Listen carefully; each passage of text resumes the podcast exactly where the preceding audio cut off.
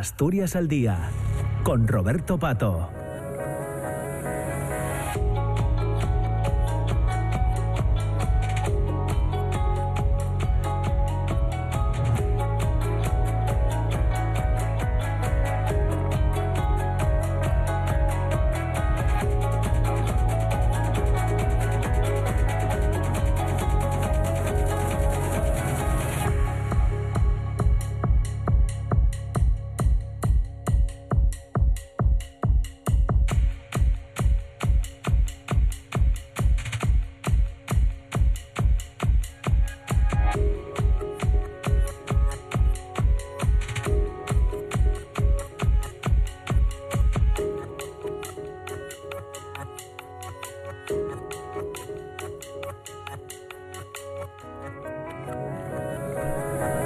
De la mañana, 8 minutos, entramos ya en la segunda parte del programa de Asturias al Día, aquí en RPA, en la radio pública, en este lunes 26 de febrero. Ya les decía al inicio del programa que mm, hoy queríamos eh, conocer, entrar en detalles en torno a eh, un ensayo, La mujer antes, en la guerra y después. Es un ensayo de eh, María Luisa Castellanos, se dice que es el ensayo perdido de eh, María Luisa Castellanos, que ahora reedita la editorial asturiana de La Llama.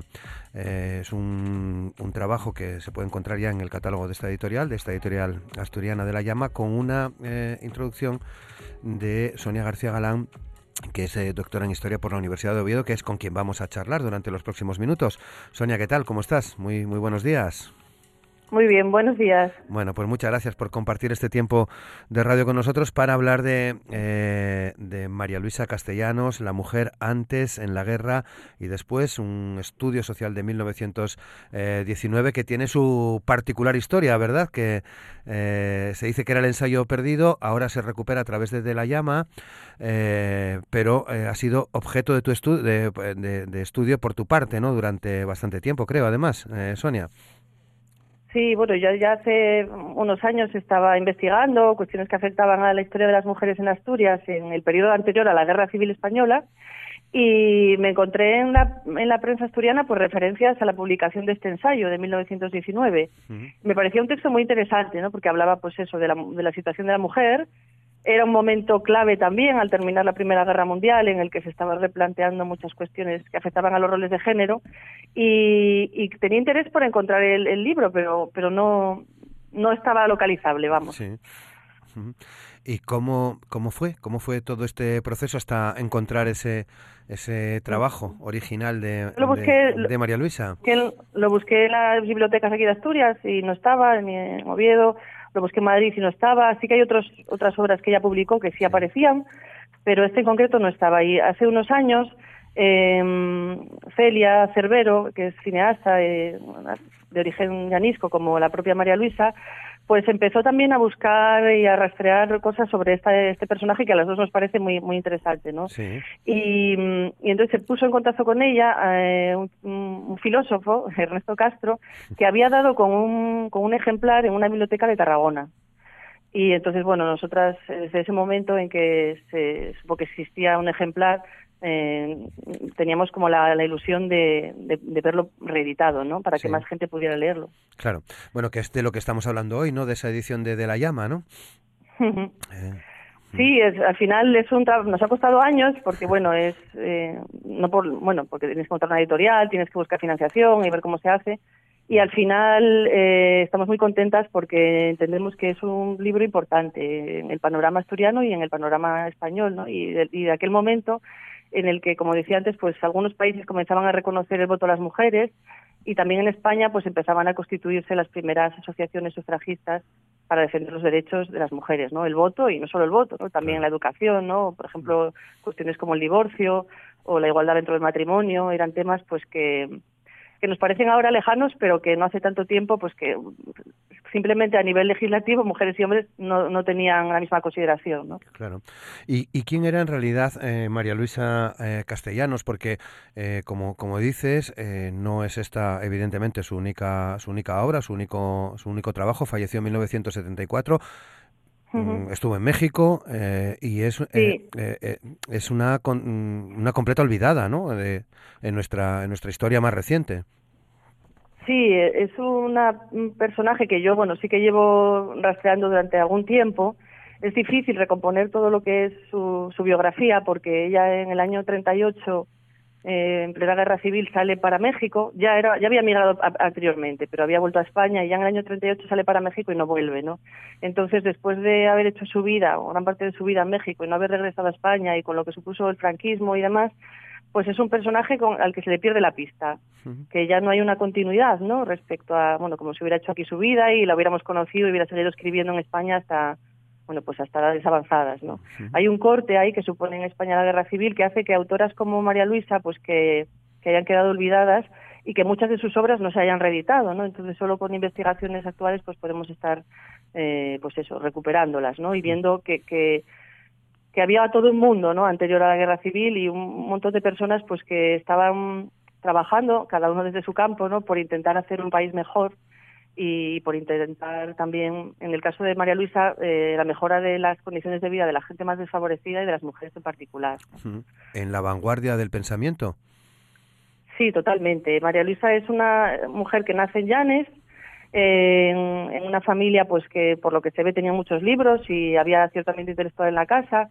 El padre era, era periodista y, bueno, había nacido en Madrid, pero se afincó en Llanes. La madre no había podido estudiar formalmente, pero sí que era un poco autodidacta, ¿no? Y se formaba en la casa y a ella pues le permitieron, cosa que no todas las familias entendían así, le permitieron pues estudiar, ¿no? Pues le permitieron cursar estudios de bachillerato, se matriculó en la Universidad de Oviedo en estudios de Derecho, que fue una de las primeras asturianas en hacerlo, y, comenzó a escribir, a escribir como, como su padre, ¿no? En los periódicos de Llanes, primero, luego en otros periódicos de Oviedo, de Gijón y, y de otras regiones de España y, también en, periódicos y de Cuba y de, y de México, ¿no? Entonces es una mujer que es mm, pionera en muchos campos, tanto, que va abriendo camino, ¿no? Y a la vez que abre camino con las cosas que ella hace, que no eran habituales, entonces para una mujer, pues en sus textos hay un compromiso por entender que, que el resto de las mujeres también tendrían que tener esas oportunidades que ella está teniendo, ¿no? Y poder formarse y, tener un trabajo y no depender de un hombre, ¿no? Básicamente. Claro. Em, bueno, trasladado ese, ese ensayo del año 19, 1919 a, a este momento que vivimos, en febrero de 2024, ¿qué, qué aporta eh, Sonia? Mm, yo creo que tenemos que conocer la historia y el pasado y para entender que que aunque vivimos en una sociedad aparentemente muy igualitaria, bueno, dos cosas, ¿no? La primera, que todas las cosas que disfrutamos hoy en día, ¿no? Y, y, las mujeres en concreto, ¿no? Que podemos estudiar, que podemos votar, que no fueron cuestiones gratuitas, sino que fueron cuestiones por las que hubo que pelear, ¿no? Que pelearon muchas mujeres y también hombres en el sentido de construir una sociedad más justa. Y luego entender también mmm, que mmm, de alguna manera las mujeres han contribuido al progreso de las sociedades, ¿no? Que es una cosa que eh, cuando estudiamos historia y cuando enseñamos historia, tradicionalmente eh, nos centramos en todo lo que ha sido el campo de acción masculino, ¿no? Y no vemos que la mitad de la población, pues, estaba formada por mujeres y que también estaban ahí, pues, peleando y, sosteniendo las sociedades, ¿no? Claro. Bueno, y en el caso de en el caso de María Luisa, eh, si no me si no me equivoco, además era era delegada en, en Asturias de la Unión de Mujeres, ¿no? Sí, es que es muy interesante porque en España el sufragismo, bueno, fue un movimiento asociativo eh, bastante limitado comparado con, el despliegue que tuvieron, por ejemplo, las británicas o en Estados Unidos. Aquí eran asociaciones pues que tardaron más en cristalizar porque, bueno, el feminismo venía en España ya desde el siglo XIX, pero reivindicaba sobre todo pues que las mujeres pudieran estudiar y, y tener condiciones de vida más dignas no se daba el salto a la petición del voto, ¿no? que se consideraba como para la sociedad española pues, llegar demasiado, demasiado lejos. ¿no? Al final se decía, hombres y mujeres tienen papeles distintos, bueno, hay que dignificar un poco a las mujeres, pero pedir el voto ya se parecía mucho. ¿no? Entonces sí que es verdad que en este momento, en 1919, o en torno a, los años de la Primera Guerra Mundial, se constituyen las primeras sociedades de pro sufragio, ¿no? pro voto femenino en España, y una de ellas es la Unión de Mujeres Españolas, y María Luisa Castellanos, que, que bueno, que era una mujer, aunque nació en pero que de mundo, ¿no? Que se movía por se movía por España y, iba a Madrid, pues está en una reunión allí constituyendo la Unión de Mujeres Españolas y, y, dicen, bueno, la nombran delegada de la UME en Asturias, ¿no? Entonces, bueno, sí que es un hecho relevante porque no tenemos constancia de otra sufragista asturiana, aparte de esta, como tal, militante. Claro, claro. Eh, ¿cómo, ¿Cómo es el resto de, de la obra de, de María Luisa, Sonia? Pues se centra en, en diferentes aspectos, ¿no? Ella eh, comienza planteando la cuestión de qué es la mujer, que es una pregunta eh, relevante, ¿no? Que años después eh, plantearía también Simón de Beauvoir para hacer famoso ensayo no del segundo sexo, ¿no? Que es un trabajo bueno de mucha enjundia y de mucho interés. Pero ella empieza a plantearse qué es la mujer, ¿no? ¿Por qué las mujeres estamos en una posición secundaria? Y ella, bueno, lo que quiere es dignificar a las mujeres y que estén al mismo nivel que el hombre, ¿no? Que puedan, que el hombre sea su compañero, pero en condiciones de igualdad. Entonces reivindica cosas como, por ejemplo, el matrimonio por amor, ¿no? Que se acabe el matrimonio por conveniencia, reivindica la educación de las mujeres para que puedan estar tener con los hombres relaciones de amistad y no y reivindica la coeducación, que niños y niñas se críen juntos, porque ella dice que a las niñas se, les, se las educa con el miedo a los hombres, ¿no? Y de manera separada y que mm, reivindica a las mujeres como otro ser humano, ¿no? Básicamente. Eh, y bueno, esos son así un poco los temas mmm, los temas centrales de, de, del ensayo. Claro. Bueno, eh, que podremos ya leer ahora con esta edición de, de, de, La Llama. ¿Qué recorrido esperáis que tenga el trabajo, Sonia? ¿O queréis que tenga? Que, sí, a mí, me, bueno, a mí me gustaría que la figura de Mariosa Castellanos sea conocida en Llanes, por supuesto, ¿no? De creo que la conocen y que, y que ocupe un lugar el que, que merece, ¿no?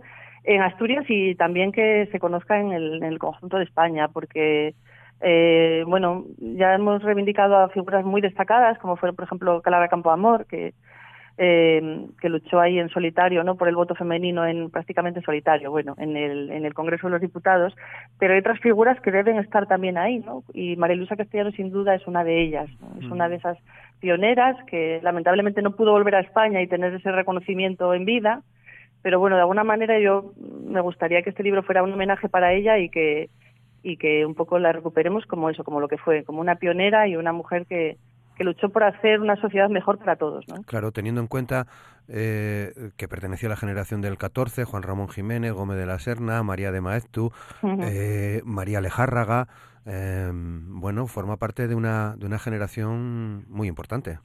Es una generación, desde luego, muy brillante, ¿no? Todo lo que se gesta en España en esas primeras décadas del siglo XX es, es una generación muy brillante eh, que además tenía una honda preocupación por la situación de España, que estaba bueno, como de capa caída desde el desastre del 98, ¿no? Y la idea era sí. que el país iba mal y que había que renovarlo y regenerarlo.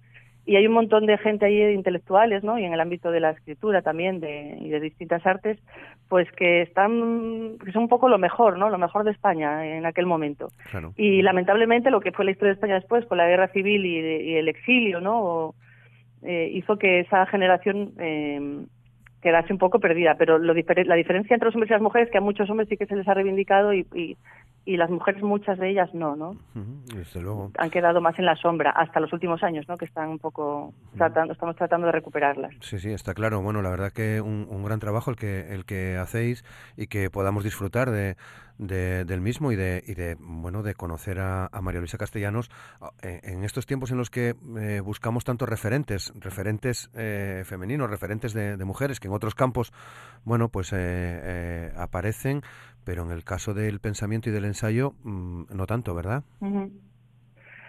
Sí, bueno, las mujeres siempre, siempre, probablemente escribieron más de lo que pudieron publicar, ¿no? En claro. muchos casos, porque tenían una doble dificultad. Primero, para que les permitieran dedicarse a una profesión intelectual y luego para que aquellas cosas que decían se considerasen relevantes, ¿no?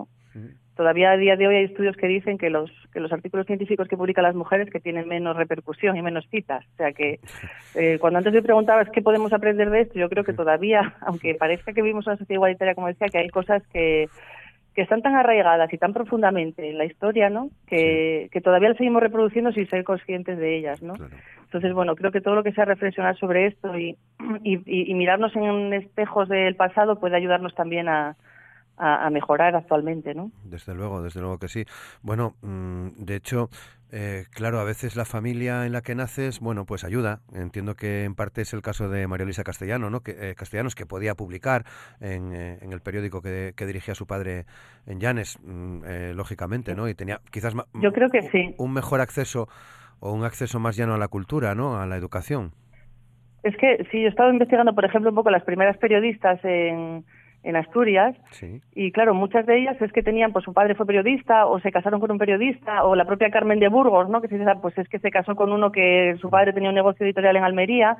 Eh, que las mujeres prácticamente la única manera que tenían de llegar a una profesión, ¿no? Eh, y aún así con dificultades, pero eh, sí que la familia, no diré que es determinante, pero, pero sin el apoyo familiar seguramente María Luisa no habría llegado ahí, claro, porque si ya tus padres no te dejan ir a estudiar o no te o, o quieren que te cases muy joven y que no tengas ningún tipo de formación, pues a lo mejor acabas escribiendo en casa, pero eso no tiene no tiene salida pública, ¿no? No, no tiene visibilidad pública.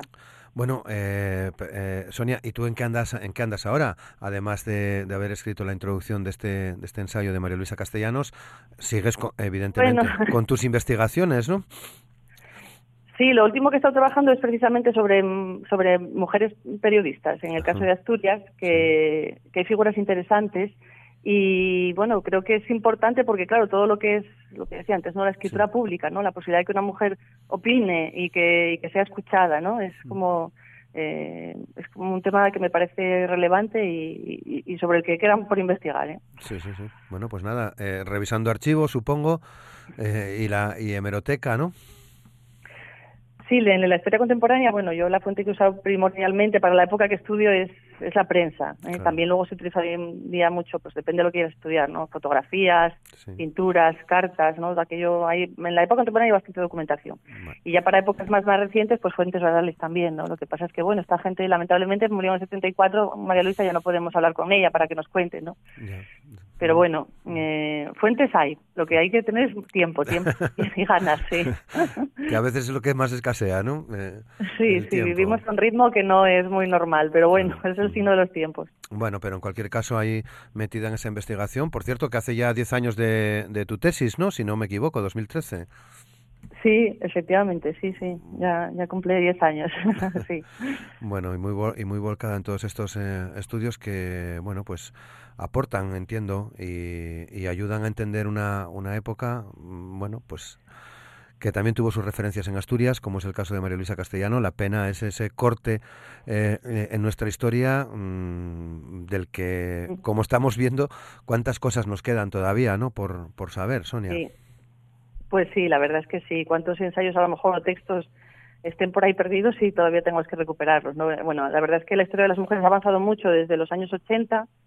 Eh, los primeros trabajos en España se hicieron en los 70 ya, pero bueno, desde los años 80 en adelante ha avanzado mucho. Lo que pasa es que, bueno, al final siempre el ámbito de investigación es amplio y, y lo que se trata un poco es de, de, comprender que en los procesos históricos eso que también había mujeres no que a veces las asumimos en una generalidad que no tiene en cuenta que por el hecho de ser mujer pues que, que vives las cosas de manera diferente no que, que lo que se espera de ti son otras cosas no entonces bueno es un poco el planteamiento y ahí estamos.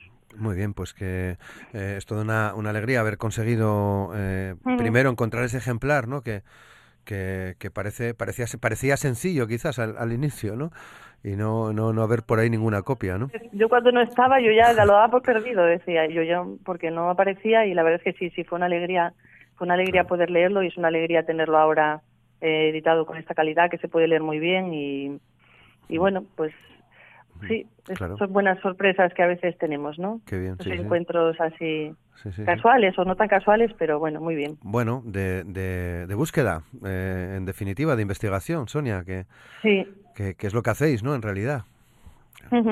sí, así es. eso es lo, lo realmente importante. Antes iba más a los lugares, ahora yo recuerdo eso, haber estado en la Biblioteca Nacional y claro que es la primera vez que vas, que es súper emocionante, que le estaba leyendo ahí un ensayo de María Luisa, eh, o un texto, creo que leí ahí el poema de la mariposa, que es una obra de ella, del año 16. Y claro, hoy en día está todo digitalizado, ya pierde parte del romanticismo, ya más directamente en el ordenador y venga. Bueno, he, Visto, he visto alguna foto, hay archivo, hay archivo fotográfico también, eh, Sonia, de María Luisa. Eh, no, tenemos pocas fotos de ella, tenemos pocas. Tenemos eh, una que se publicó en un libro que hay del año 34, de 1934, de Constantino Suárez, que es un índice de escritores y artistas asturianos, y hay una foto de ella, que es casi, bueno, lo más completo que había en, hasta ahora de ella publicado, ¿no? De lo que era su trayectoria. Es el año 34, así que fíjate, desde el 34 hasta ahora. y, y, poco más, porque es eso, que no hemos localizado a la familia, como se supone, como ella tuvo un hijo y una hija, pero ya se criaron en México. Y no hemos podido dar con sus descendientes. Ahora tendríamos ya casi que buscar a los, a los bisnietos y claro, es muy difícil en un país como México, que es muy grande, buscar a descendientes de una mujer además, porque si fuera un hombre todavía podrían llevar el apellido castellanos. Claro. Pero al ser mujer ella, pues claro, no, no, le, no deja el apellido y, y, es muy complicado, muy complicado encontrar los descendientes. A ver si nos encuentran ellos a nosotros, a nosotras. Bueno, pues oye, pues divulgando, divulgando la, la edición que hace de La Llama, eh, pues seguro que llega, ¿no? Con todas las posibilidades que, que tenemos hoy en día. Esperemos que sí, porque claro, imagínate, ahí ella en México tuvo que tener otra vida. Parece, que, parece ser que se dedicó sobre todo a la educación pero bueno, seguro que siguió escribiendo y allí sí que habrá a lo mejor sus obras, ¿no? Fotos y, y, lo que fue su trayectoria en México, que tiene que ser interesante. Incluso a mí me habría gustado hablar con ella, preguntar cómo fue la vida allí. Ella había ido a México ya antes porque se casó con un con uno de Llanes, pero que ya era migrante en México, se dedicaba al comercio. Entonces ya en el año 21 se va para México, luego vuelve a España temporalmente y luego se vuelve a ir, ¿no?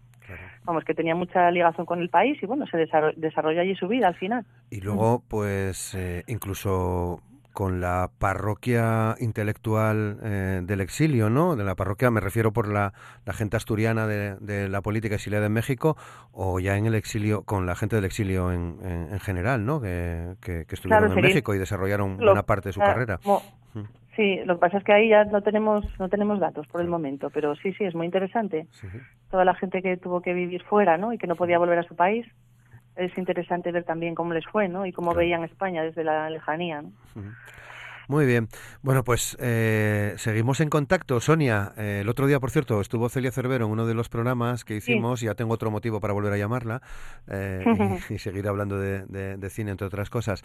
Pero ha sido un placer charlar contigo, contigo, contigo hoy. Te, te agradecemos este trabajo que habéis hecho y a la editorial de La Llama también, la publicación de La Mujer antes en la guerra y después. un auténtico placer conocerte. Sonia, muchas gracias. Bueno, pues muchas gracias. Venga, que tengáis buen día. Buen día también para ti. Sea la lluvia, ¿no? Necesaria, en cualquier caso. Sí, eso es cierto, sí. Gracias, Sonia. Buen trabajo, muchas gracias. Venga, gracias, hasta luego, hasta luego. Nos vamos, ya son casi las diez y media de la mañana. Eh, mañana martes estaremos a las nueve, de nuevo, con Asturias al Día, en la Radio Pública, en RPA. Feliz lunes, hasta mañana, gracias.